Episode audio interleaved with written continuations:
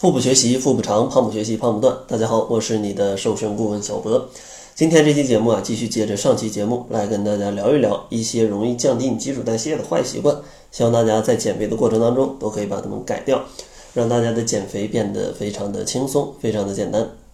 今天呢，第一个坏习惯呢就是不爱喝水。人体的新陈代谢啊是需要充足的水分来维持的。每人每天建议最起码也要喝一千五百毫升左右的水，大概也就是正常的玻璃杯七到八杯吧。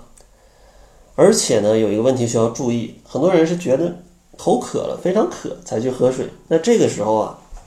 是会影响基础代谢的，因为你感觉到非常渴了，说明身体已经很缺水了。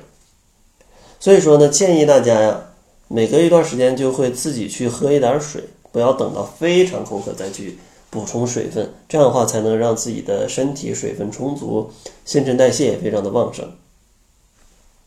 然后第二个坏习惯呢，就是不注意补钙。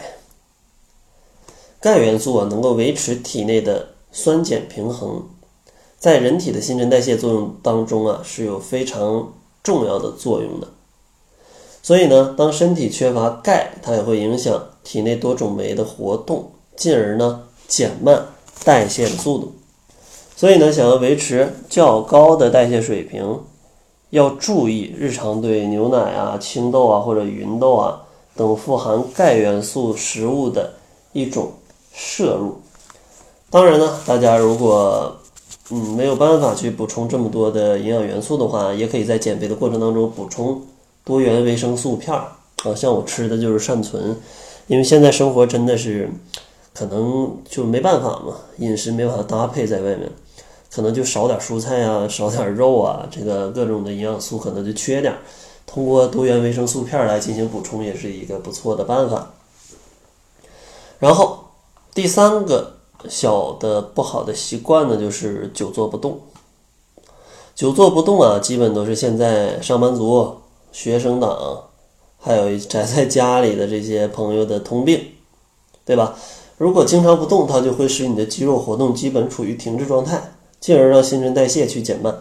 导致消耗的热量减少，脂肪呢也非常容易堆积在下半身。建议每隔四十五分钟啊起来活动活动，做一做拉伸啊，或者可以做一做力量训练，平板支撑个一两分钟，这样的话都能很好的去提高自己的基础代谢。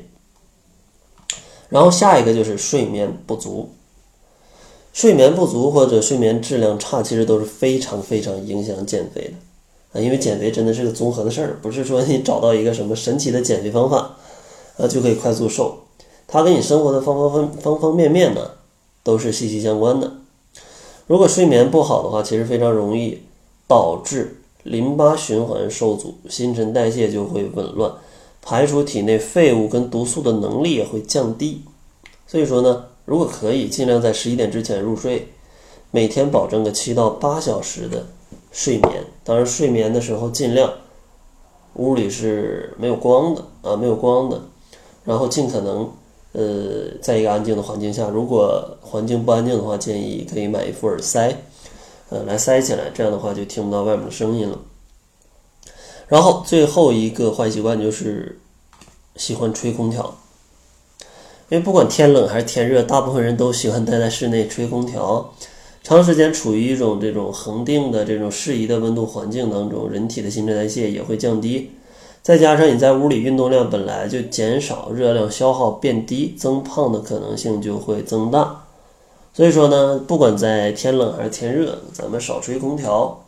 可以多利用一些活动来去提高自己的温度，尤其是天冷的时候。当然，像天气非常热，屋里空调吹得很冷，建议时常去外面晒晒太阳。啊，晒晒太阳，在屋里吹个三十分钟啊，身体比较冷了，出去晒晒太阳，晒个三五分钟，再进来，这样的话对提高基础代谢都是有帮助的。